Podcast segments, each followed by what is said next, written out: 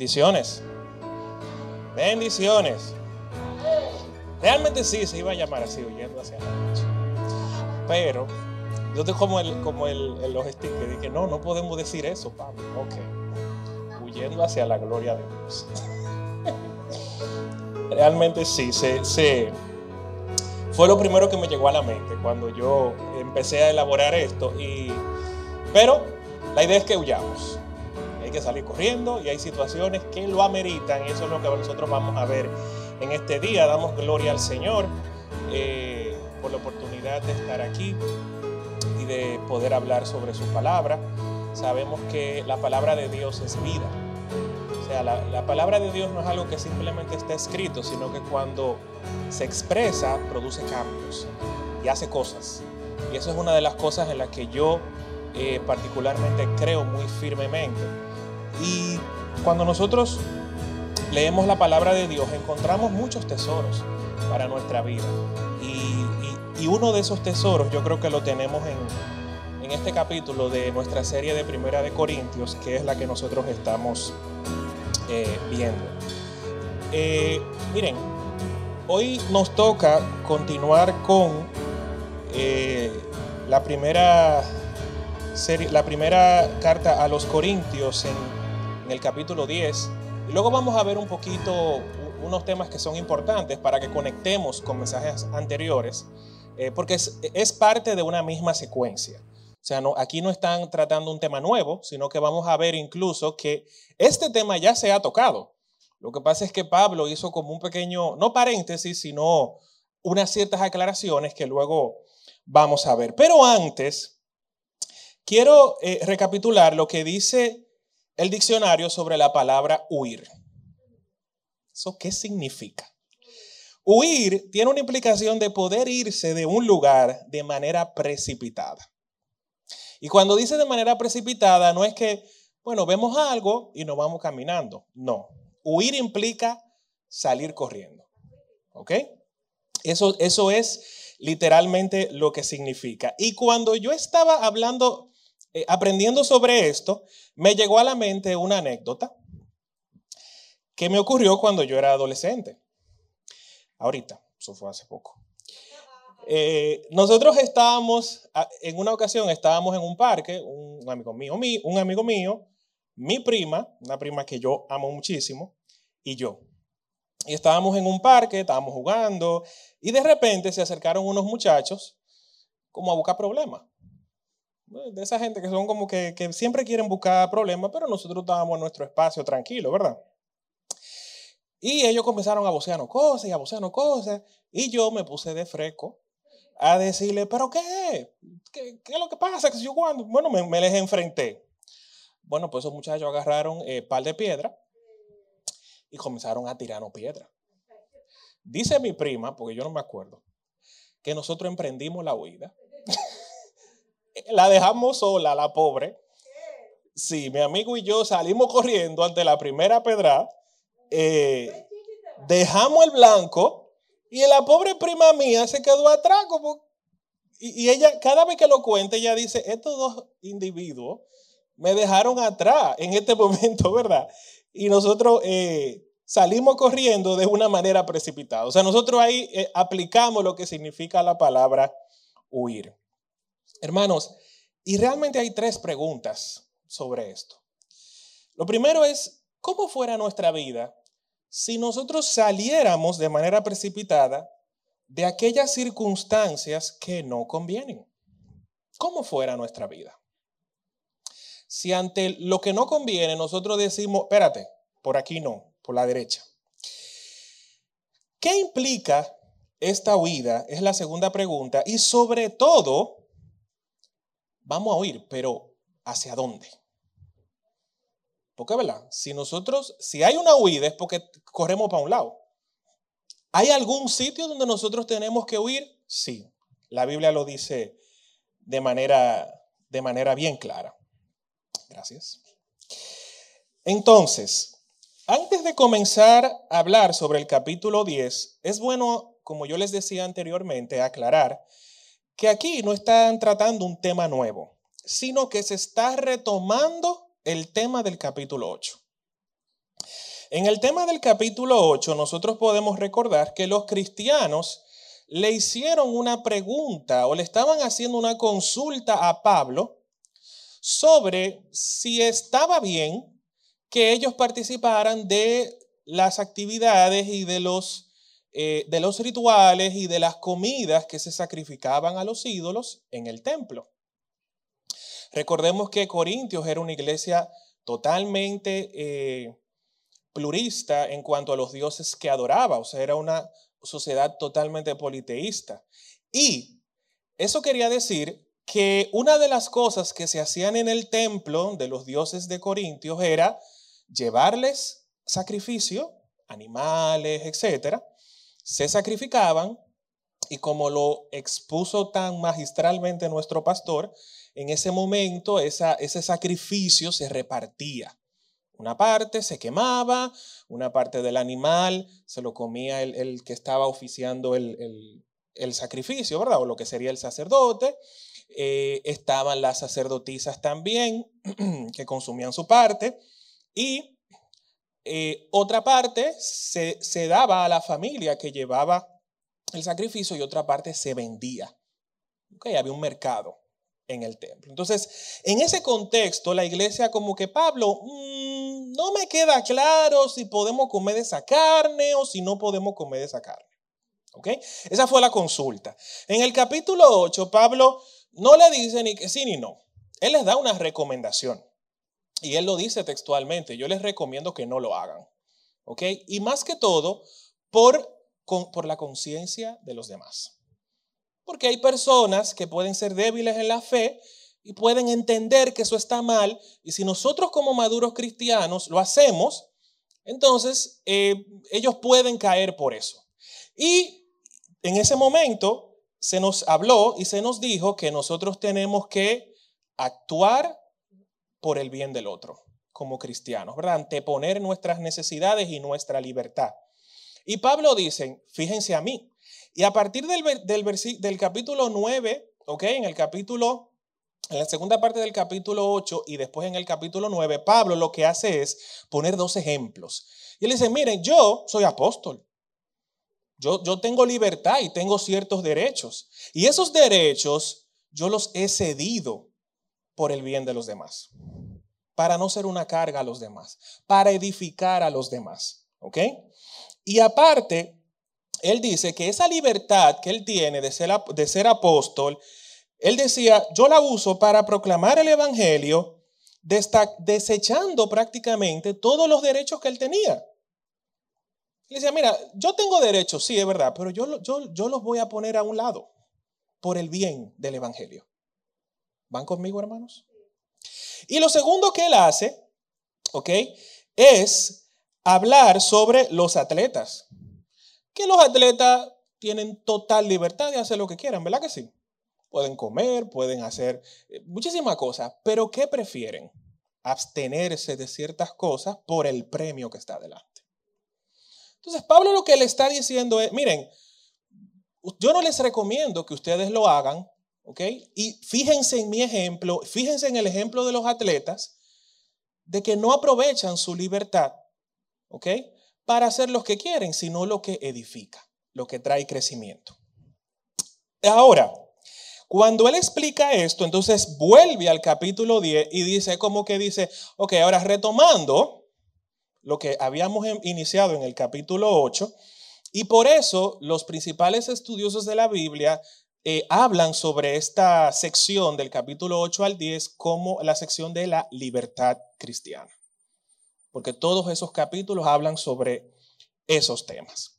Ahora, este capítulo, yo tenía una disyuntiva, bueno, es largo, lo separo, no lo separo, pero mi, disyuntiva estaba en que es un mismo tema. ¿Ok? Entonces yo le pedí al Espíritu Santo que me ayudara y yo he traído delante de, de, ustedes hoy tres secciones que yo creo que van a ser de muchísima edificación. Porque es una forma de yo poder resumir, pero tampoco sin dejar de tocar lo que se tiene que tocar. Y la primera sección de este bosquejo yo le he llamado el espejo. No porque yo me llame así. Me acabo de dar cuenta ahora. pero, sí, porque no lo había pensado, pero no es porque yo me llame así. No porque ese sea mi apellido. Y el espejo, nosotros lo vemos entre el versículo 1 y el versículo 12. ¿okay? Y vamos a, ir, vamos a ir comentando esos versículos en la medida que vayamos eh, pues hablando. En esta primera sección, en este primer bloque, ¿verdad? El Espíritu Santo nos está recordando por medio del apóstol Pablo la vida del pueblo de Israel en el desierto. Por eso le llamo el espejo. Porque eso es para que sirva como una reflexión a nosotros. O sea, que nosotros podamos ver eso y vernos ahí, en ese espejo, y, compararnos para ver si realmente estamos viendo la misma imagen o no. En los versos que comprenden esta sección, está clarísimo que el Dios de nuestro Señor Jesucristo, como lo vamos a ver, tuvo que juzgar a Israel por su conducta idólatra. ¿Y por qué Pablo les trae esto a los corintios? Es como diciéndole, miren, de la misma manera que Dios actuó con ellos, va a actuar con nosotros. Y tenemos que tener cuidado. Ahora, en los versos 1 al 4 de Primera de Corintios capítulo 10 dice, no quiero que desconozcan, hermanos, que nuestros antepasados estuvieron bajo la nube y que todos atravesaron el mar. Todos ellos fueron bautizados en la nube y en el mar para unirse a Moisés. Todos también comieron el mismo alimento espiritual y tomaron la misma bebida espiritual, pues bebían de la roca espiritual que los acompañaba y la roca era... ¿Quién era la roca? Ok. Lo primero que podemos notar aquí es que la nube tenía dos funciones. Primero, cubrir al pueblo y guiarlos. ¿Ok? Esas eran dos funciones que tenía la nube y nosotros hoy en día estamos escondidos en Dios, ¿verdad que sí? Dios es nuestra nube.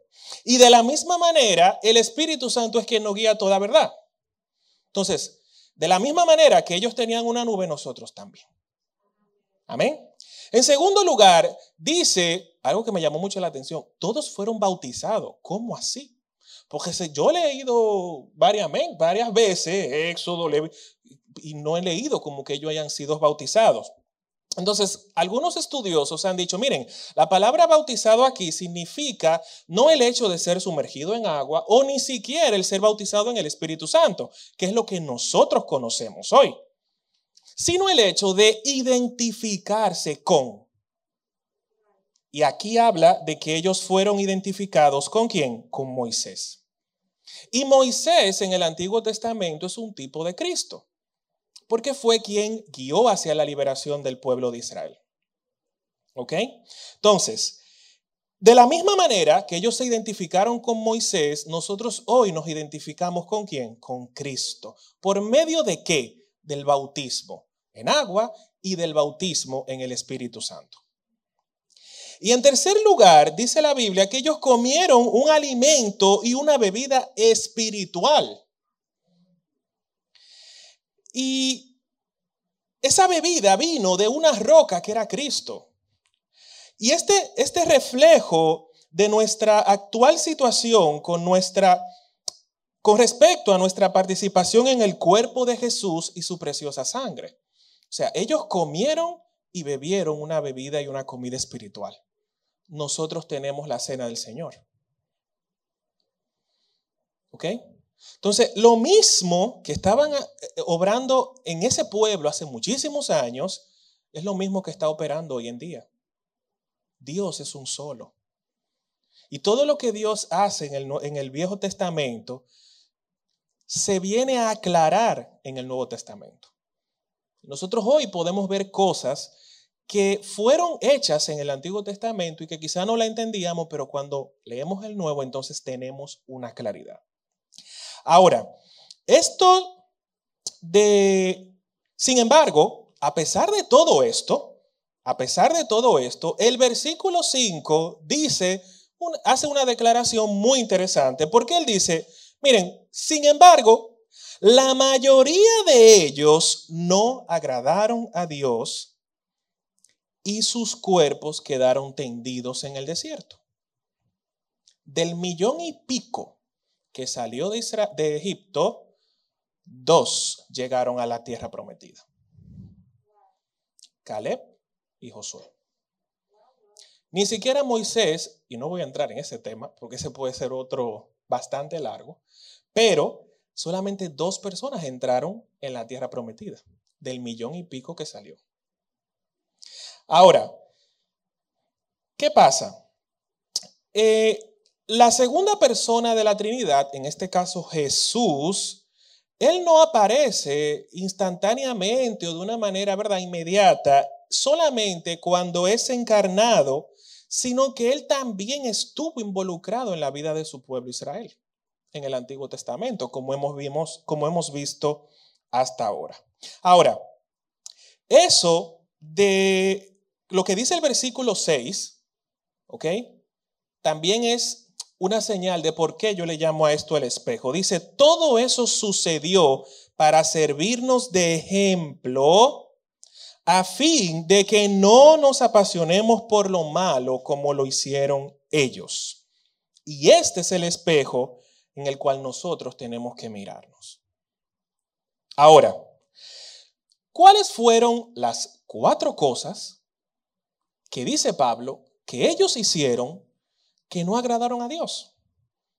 Porque Pablo no simplemente dice, mira, la mayoría de ellos no agradaron a Dios, sino que él dice cómo fue y qué fue lo que hicieron. Lo primero, versículo 7.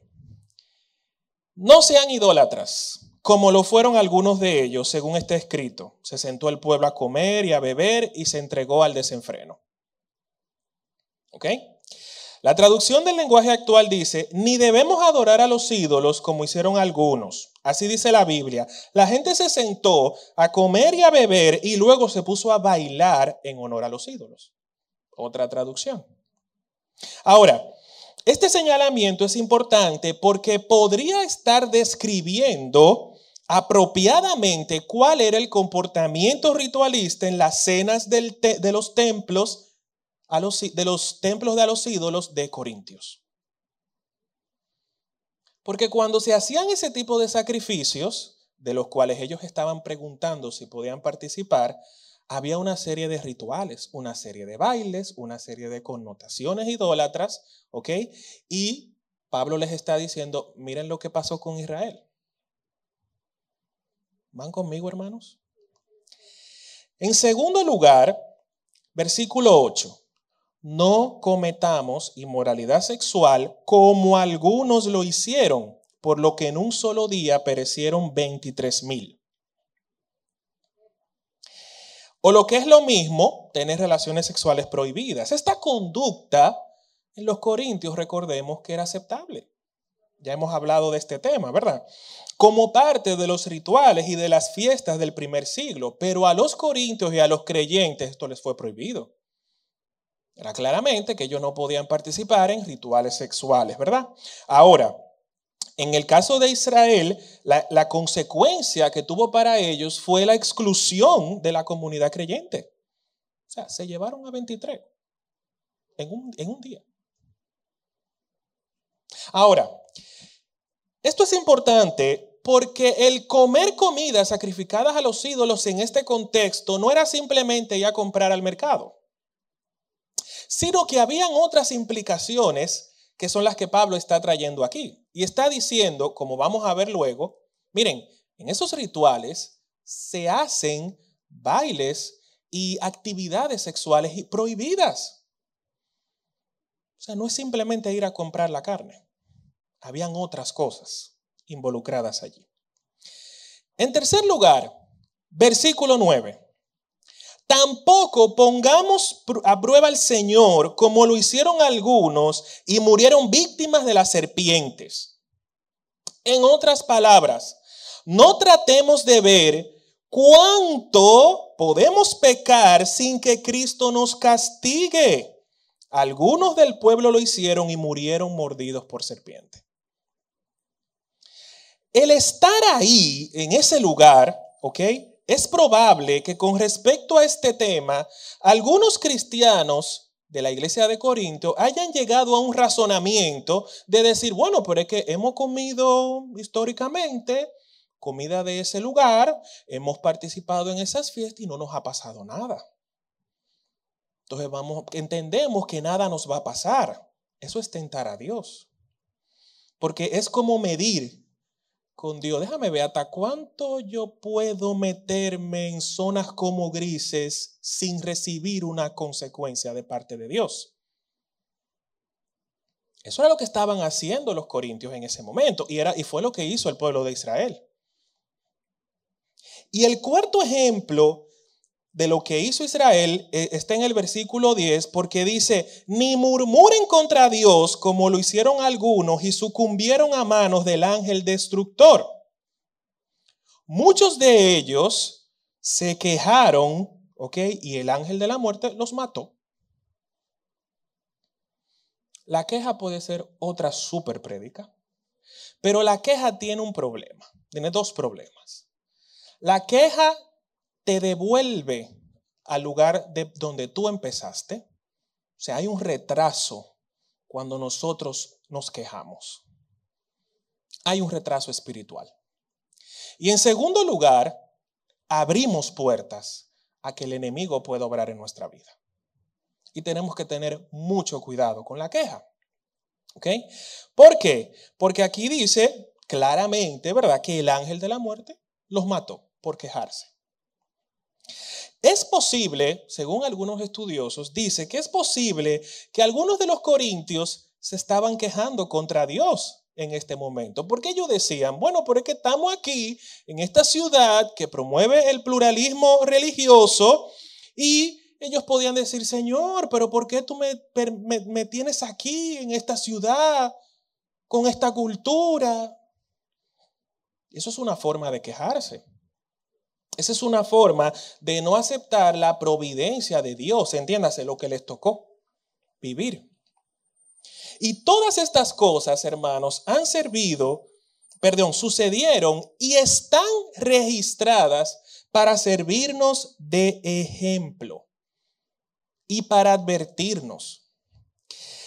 Lo que vemos en este espejo debe de recordarnos que cuando nosotros estamos jugando con lo malo, ¿ok? O cerca de lo malo, hay un riesgo. Hay un riesgo. Y ese riesgo es que nosotros caigamos y tropecemos con el pecado. De ahí que Pablo, cuando les acaba de hacer esta explicación, le dice algo en el versículo 12. Le dicen, miren, por eso, el que esté firme, mire que no caiga. Porque ellos en ese momento, hermanos, estaban en una posición, como yo lo entendí, en una zona gris. No era ni blanco ni negro, era como que una zona intermedia, ¿verdad? Y a nosotros como creyentes no nos conviene estar en zonas intermedias. No nos conviene estar en zonas grises. Nuestra posición en Dios debe ser radical muchas veces. Y tenemos que prestar atención a lo que aquí está escrito. Ahora, el hecho de ir al templo, comer en las fiestas de adoración a los ídolos y hasta cierto punto, ¿verdad? Porque ellos oficialmente ellos no estaban participando de la fiesta, pero hasta cierto punto había una cierta participación. Eso era una posición de mucha vulnerabilidad para los creyentes de Corintios. Era una exposición innecesaria. Ellos no tenían por qué eh, exponerse tanto al riesgo de tropezarse con el pecado. Sobre todo, como dice Pablo, a aquellos que son débiles en la fe. Y esto realmente nos lleva a nuestro siguiente punto que se llama Jugando con Fuego. Y está en los versículos del 13 al 22. ¿Van conmigo, hermanos? Amén. Vamos a ver, 13, 14 dice, ustedes, esto es como continuación de lo que Pablo les está diciendo. Ahora le dice, el que está firme, mire que no caiga. Ustedes no han recibido o no han sufrido ninguna tentación que no sea común al género humano. Pero Dios es fiel. y no permitirá que ustedes sean tentados más allá de lo que puedan aguantar. Más bien, cuando llegue la tentación, Él les dará también una salida a fin de que puedan resistir. Por tanto, mis queridos hermanos, huyan de la idolatría. Sabemos por lo que hemos visto en capítulos anteriores que había muchos eh, cristianos en la iglesia de Corintios, muchos maestros, ¿verdad? Que eran personas de alta sociedad e intelectuales. Ellos se creían lo más firme de, de la iglesia. No, es que somos maduros. Pablo en muchas ocasiones les habla y dice, ustedes que son maduros, juzguen por ustedes mismos. Ustedes que se consideran tan sabios, ¿verdad? Pues juzguen ustedes mismos. Pero eh, estos cristianos que se creían maduros y firmes son advertidos de que la humanidad, toda la humanidad, enfrenta todo tipo de tentación que pueden comprometer la inmoralidad y ellos no están exentos. Por eso Pablo les dijo, el que está firme, mire que no caiga. Hermanos, no nos podemos creer que somos los super cristianos, los super saiyajin de la fe. No. Porque muchas veces cuando adoptamos esa posición es cuando más frágil nos volvemos. Porque confiamos en nuestra propia prudencia, en que yo sé, no porque yo estudio la Biblia, no porque yo oro, no porque yo hago esto, no porque yo hago lo otro, ¿verdad? Levantando nuestra justicia. Y cuando nuestra justicia se levanta, la justicia de Dios se aparta. Y entonces nos, nos quedamos indefensos. ¿Entendieron, hermanos? Cuando la justicia nuestra, nosotros la levantamos, la justicia de Dios se aparta, porque Él dice, pues, si tú puedes, me voy. Y nos volvemos vulnerables. Y eso es un peligro. Y eso era lo que estaba pasando aquí. A los corintios se les dio esta advertencia porque había todo tipo, ellos estaban jugando todos los números, todos los números, ellos estaban jugando todos los números para sacarse el premio. ¿Ok? Había todo tipo de posibilidades que ellos pudieran caer en las tentaciones presentes en esas festividades. Y recordemos que no solo era la comida, como yo les decía anteriormente. Los rituales implicaban adoración a ídolos, relaciones sexuales inmorales, prácticas no bíblicas, que al ellos estar ahí los exponía a un riesgo de contaminarse.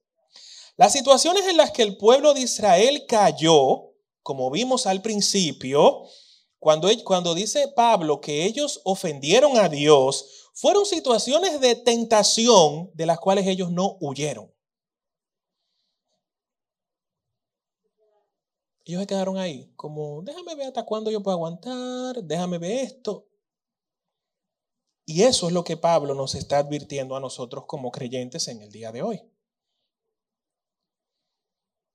Israel cayó porque no huyó a tiempo. Así que es mejor, como dice un refrán, para que digan que aquí murió, que aquí huyó. Bien. Ahora, es interesante lo que Pablo hace en este versículo, porque le dice, hermanos, huyan de la idolatría. Si sabemos lo que en el capítulo 8 Pablo les había dicho, sí, ustedes pueden comer esa carne. ¿Por qué no? Entonces, ¿por qué Pablo le dice, huyan de la idolatría? Porque no solamente era comprar la carne, habían otras cosas. Ahora, Pablo cuando dice esto, huyan de la idolatría, está expresando una preocupación. No es una expresión de que, mire, aléjense del... No, no, no, huyan de la idolatría. Y es una preocupación o angustia de que algunos de los, de los hermanos pudieran estar participando en comidas paganas que tenían un elemento inseparable de la idolatría. La tentación es una, nosotros la podemos definir como una invitación a pecar en ocasiones con una promesa implícita de un bien mayor. Eso es lo que se define el diccionario bíblico ESB. Dice que una tentación es una invitación a pecar, ¿ok? Con una promesa implícita de que vas a obtener un bien mayor, o un placer, o un estatus, ¿verdad? O lo que sea. Fíjense que fue lo primero que el enemigo apeló cuando tentó a Eva. Ustedes serán como Dios, a su estatus. El enemigo sabe a dónde puede apelar en nuestra vida. Nosotros no podemos ignorar sus maquinaciones. Él maquina todos los días para saber por dónde él en qué aspecto de nuestra vida Él va a apelar para tentarnos. ¿Y por qué digo Él? Porque sabemos por la Biblia que Dios no tienta al hombre. Porque Él no puede ser tentado. Él no puede inducir al mal. Segundo lugar, el tentador supremo, Satanás. Porque Él juega con nuestras debilidades, nuestra concupiscencia, para llevarnos a la destrucción. Es verdad que la decisión es nuestra, pero Él juega con esos elementos. Él sabe con qué somos débiles, Él sabe cuál es, qué hay operando en nuestra naturaleza pecaminosa y en base a eso, Él juega con esos elementos y nos crea situaciones donde nos volvemos vulnerables y es ahí donde nosotros tenemos que salir corriendo. En tercer lugar, Dios nos libra de las tentaciones. Estas palabras han servido de mucho ánimo para los creyentes. Cuando dice la Biblia que Dios nos dará también la salida, ¿verdad que sí? Cuando estamos en un momento difícil, Señor, danos la salida en esta tentación. Eso está bien. Eso es muy motivacional y ayuda a la fe cristiana. Pero ustedes saben lo que eso implica. Eso implica que si Dios nos guarda de las tentaciones que no podemos resistir, nosotros no podemos usar nuestras tentaciones como una excusa para pecar. Porque si Dios nos libra de aquello que no podemos resistir, las áreas de tentación donde nosotros nos podemos ver involucrados son áreas en las que podemos resistir. Con lo cual, la tentación no es una excusa para nosotros hacer lo malo delante de Dios. Y debemos huir de la tentación, lo que implica, como dijimos anteriormente, salir corriendo, ¿ok? Pero ¿a dónde? A la presencia de Dios. ¿A dónde tenemos que huir de lo, de lo malo? A la palabra de Dios, a la oración, al ayuno, a hacer declaraciones de poder, a hablarle directamente al enemigo y decirle, quítate del medio porque me eres estorbo, como le dijo Jesús en un momento. Entonces, todas esas son áreas en las a las cuales nosotros podemos huir y debemos huir. Cuando nosotros analizamos estos versículos del 14 al 20, el apóstol Pablo utiliza dos analogías, ¿ok? Para referirse al problema de la comida sacrificada a los ídolos.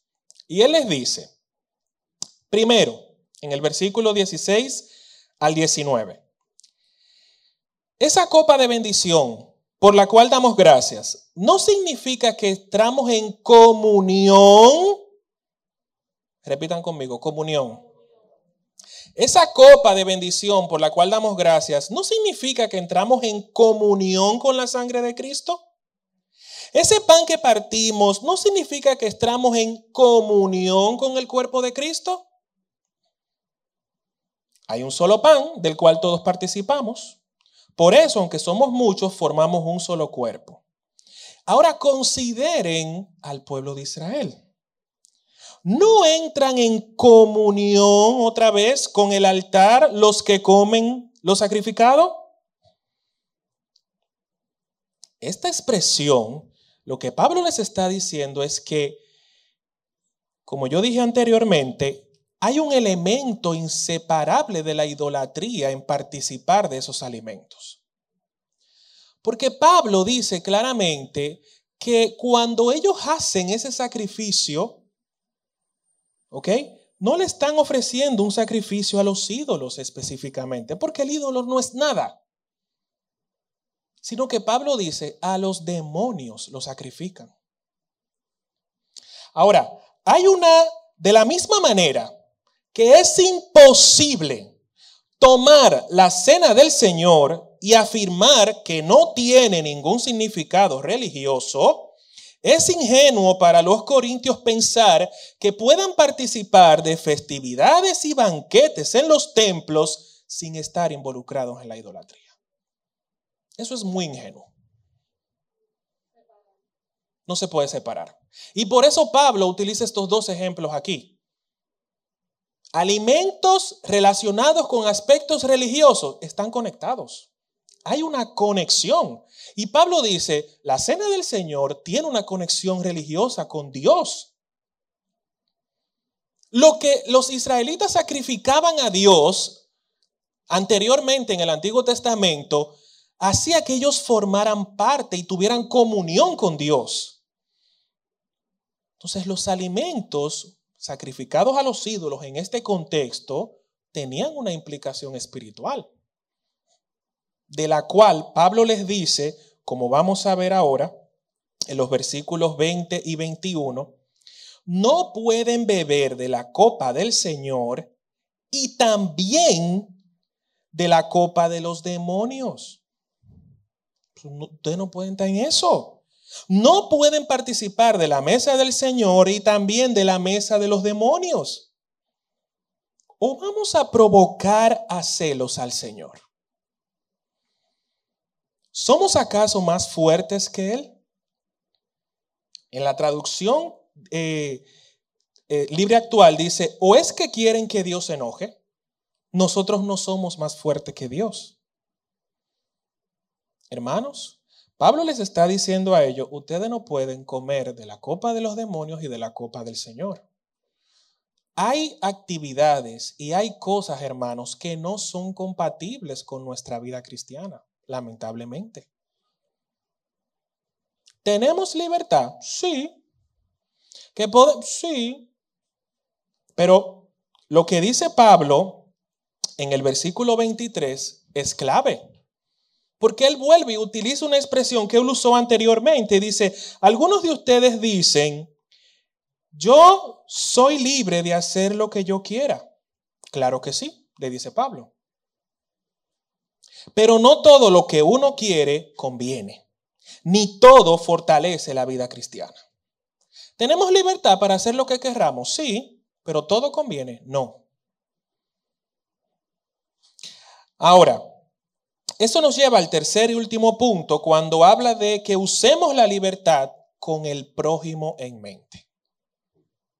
Hemos visto el espejo, ya nos reflejamos ahí. Hemos visto, en segundo lugar, jugando con fuego, estando en esa zona como que no sabemos si sí, si no, lo mejor es salir de ahí. Es lo más conveniente.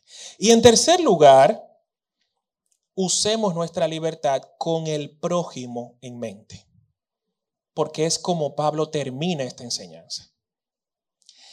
Ahora, habiendo explicado Pablo lo que toma lugar en los alimentos sacrificiales paganos, en los cuales algunos corintios estaban justificando su participación, Pablo usa sus propios argumentos para exponer un carácter no cristiano en los versos cuando él dice, Ah, ustedes dicen, yo soy libre de hacer lo que quiera. Claro que sí, pero no todo lo que uno quiere conviene.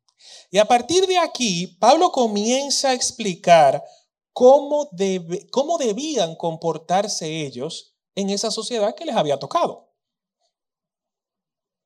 ¿Ok? Lo primero que dice es en el versículo 25. El versículo 25 habla de que, miren, para resumir, si los alimentos los venden en el mercado, cómprenlo. No hay problema. Porque es un mercado. ¿Ok? Si se, si se invita a un cristiano, en el versículo 27, si se invita a comer a un cristiano a comer a una casa, ¿verdad? Y este aceptaba, por etiqueta, coma todo lo que le pongan en la mesa, no te dé mañoso. Bien hasta ahí. Ahora, si durante ese evento alguien que está ahí, según lo que dice el versículo 28, si cualquier persona dentro de este grupo dice, eso es sacrificado a los ídolos, señalándolo como incorrecto, se presume que esa persona está teniendo problemas de conciencia con respecto al tema, ¿verdad que sí?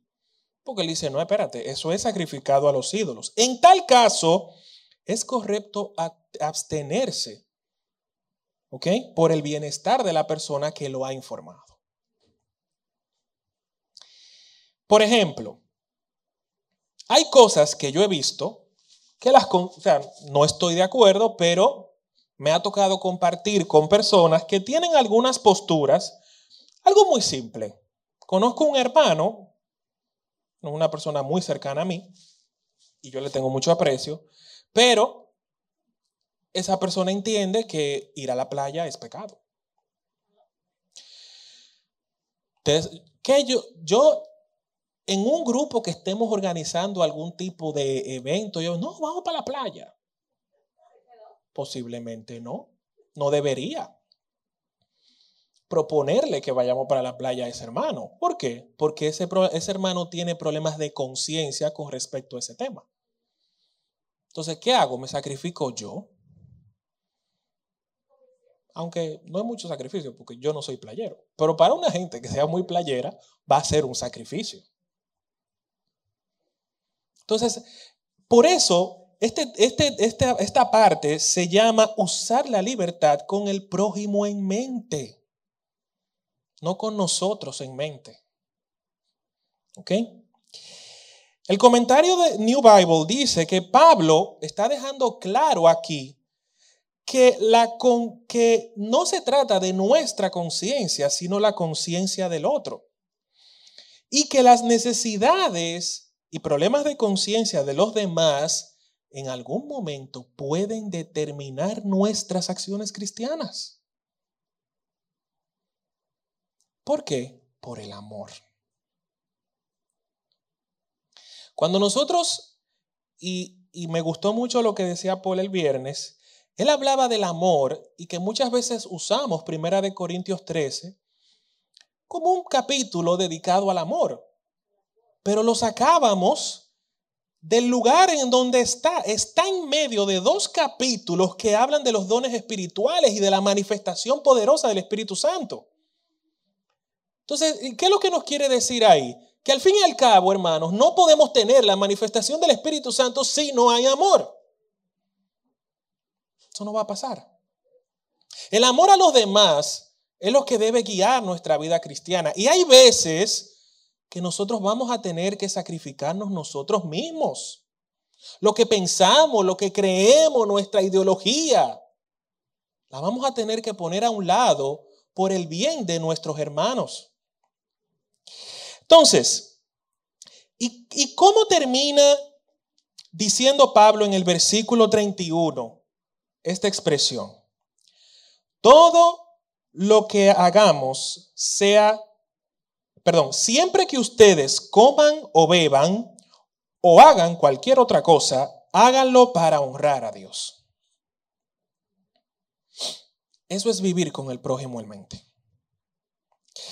Todo lo que hagamos, comer, beber, etcétera, debe ser hecho para la gloria de Dios. Nuestras acciones como creyentes nunca deben provocar que un hermano caiga o tropiece. Dios nos libre. Porque en los versículos 32 y 33, Pablo termina diciendo, miren, con este tema no le causen problema a los judíos, ni a los que no son judíos, ni a los que son de la iglesia de Dios no le causen problema a esos hermanos. En todo lo que hago, yo trato de agradar a todas las personas, no busco ventajas para mí mismo, sino que busco el bien de los demás para que se salven. Así termina Pablo este capítulo con esta expresión. No le causemos problemas a los creyentes, a los que no creen, a los que están indecisos. Vamos a hacer todo lo que podamos hacer para que se salven. Y si eso implica nosotros sacrifiquemos nuestras ideas, nuestros principios, eh, eh, que no tienen que ver con la palabra, claro está, vamos a sacrificarlo. Vamos a sacrificarlo. Por el bien de los demás y para que otros se salven. En resumen, ¿cómo podemos aplicar esto? Primero, muchos de nuestros momentos de tentación ocurren cuando caminamos en zonas grises. Cuando estamos jugando con fuego. Cuidado con eso. Segundo, huyamos de esos momentos de tentación hacia Dios y hacia todo lo que Él ha puesto a nuestra disposición para vencer. Si tu tentación ocurre en tu mente, tenemos la mente de Cristo. Si tu tentación ocurre en palabras, tenemos la espada en nuestra boca, que es la palabra del Dios. Si tu tentación ocurre en tus emociones, tenemos la coraza de justicia. Dios nos ha dispuesto todas las armas para que peleemos y para que podamos resistir. En las cosas que hacemos, que hagamos, tratemos de no buscar nuestro propio bienestar, sino el de nuestros hermanos. Mientras más maduremos, más enfocados en los demás, debemos estar. Es un símbolo de madurez que tanto nosotros nos enfocamos hacia los demás. Y, por último, lo más importante, el amor cristiano no busca lo suyo. Amén. Damos gracias al Señor por su palabra y este, este capítulo realmente habló mucho a mi vida. Habló muchísimo a mi vida, en muchas áreas. Y yo espero que el Espíritu Santo también les haya hablado a ustedes a través de estas verdades que están aquí, porque son tesoros buenísimos. Y yo quiero que nos pongamos de pie y vamos a, orar, vamos a meditar en Dios, en su palabra, sobre todo lo que Él ha hecho. Y sobre, esta, sobre estas, estas verdades que están aquí. Y pensemos delante de Dios. ¿Cuántas veces nosotros hemos caído en alguna tentación por no huir a tiempo? Yo soy un ejemplo vivo de eso. Y hay muchas experiencias que yo les puedo contar de mi vida, donde no me he alejado a tiempo, no, he, estado merodeando zonas grises. Y hermanos, yo les puedo decir que eso trae problemas. Así que asumamos un compromiso delante del Señor hoy. De huir en el momento oportuno.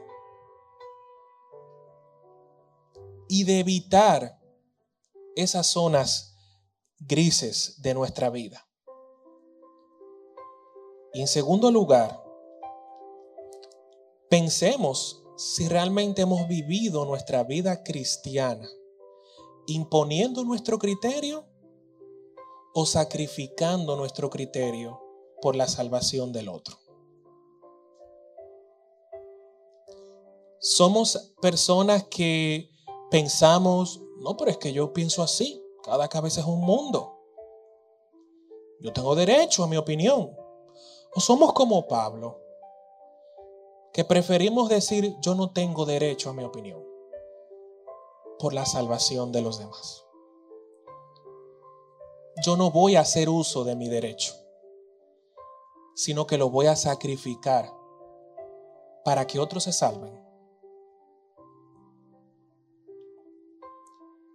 Ese es Dios. Dios renunció a su posición como hijo y se entregó para darnos vida en abundancia, para darnos cosas que no merecemos. Y nosotros tenemos que seguir su ejemplo. Gracias Señor por tu palabra. Gracias Señor y te pedimos en este día que tú hables a nuestro corazón y nos convertimos hoy, Señor, en buena tierra delante de ti. Que tu palabra no se la lleve el afán. Que tu palabra no se la lleve la inmadurez. Que tu palabra no se la lleve el orgullo. Sino que tu palabra permanezca, crezca y se reproduzca en nosotros, Señor. Te pedimos, oh Dios, que no seamos como ese hombre que en la mañana se mira al espejo y se olvida durante su día. Sino que esta verdad de hoy, Señor, cada día de nuestra vida, Señor, actúe, nos transforme, nos cambie, Señor, para ti, para gloria tuya y que todo lo que hagamos, Señor, te glorifique. Como dijo Jesús, no nos dejes caer en tentación y líbranos del mal. Gracias Señor por este día. Gracias Señor por los padres que están aquí. Bendecimos sus vidas Señor y te pedimos Padre que tú nos ayudes a ejercer Señor la paternidad bíblica en ti. Y pon en nosotros, Señor, la sabiduría que necesitamos para cumplir tu voluntad, Señor. Y para hacer nuestro papel como dice tu palabra que lo tenemos que hacer. Declaro bendición sobre cada padre aquí. Declaro abundancia, prosperidad y que todo le salga bien, que su camino prospere y que todo lo que no ha visto hasta ahora lo empiece a ver conforme a las promesas de Dios en el nombre de Jesucristo. Te damos gracias. Señor, amén, amén y amén. Dios les bendiga, hermanos.